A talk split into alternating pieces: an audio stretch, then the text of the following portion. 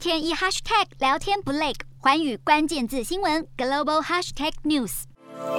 以九十三张赞成票通过，俄罗斯的联合国人权理事会资格确定被停权。西方国家无法接受俄罗斯在乌克兰不查证的残忍暴行。拥有一百九十三个成员的联合国大会，如果有三分之二表决国家赞成而弃权票不计，就能依据有计划严重侵犯人权的理由，将人权理事会四十七国中的某一个国家停权。不过，根据路透社报道，在表决前一天，俄罗斯在联合国警告各国，对于美国推动在联合国人权理事会暂停俄国资格的提案投下赞成或是弃权票，会被视为对双边关系造成影响的不友善态度。而俄罗斯更在被停权后宣布退出人权理事会。俄罗斯驻联合国副大使表示，这项举措不合理，而且有政治动机。不过，对此乌克兰驻联合国大使感到不以为意。俄国目前正处于联合国人权理事会三年任期的第二。二年原本预计任期在二零二三年结束，而根据七号的决议，联合国大会在之后可以同意结束停权。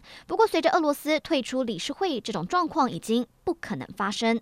寰宇新闻孙艺林综合报道。Hello，大家好，我是寰宇新闻记者孙艺林。国际上多的是你我不知道的事，轻松利用碎片化时间吸收最新国际动态，立刻点选你关注的新闻议题关键字，只要一百八十秒，带你关注亚洲，放眼全球。